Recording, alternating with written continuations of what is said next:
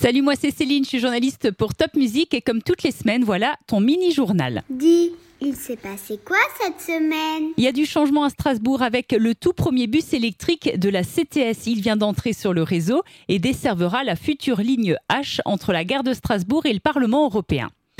Les pieds dans l'eau, je te dis, on avait presque les pieds dans l'eau. Mardi, il y avait une alerte orange aux inondations pour le Barin.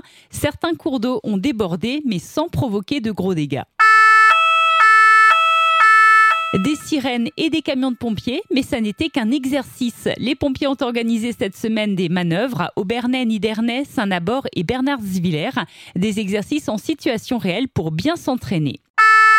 Il y a eu un gros incendie il y a quelques jours au tennis club de Tannes et les cours couverts sont entièrement partis en fumée.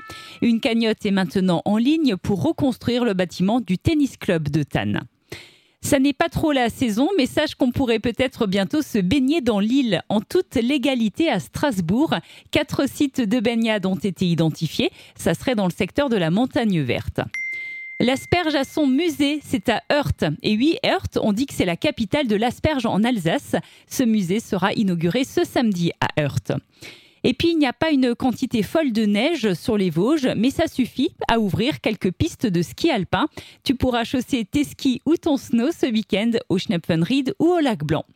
À la semaine prochaine pour un nouveau mini-journal de Top Music.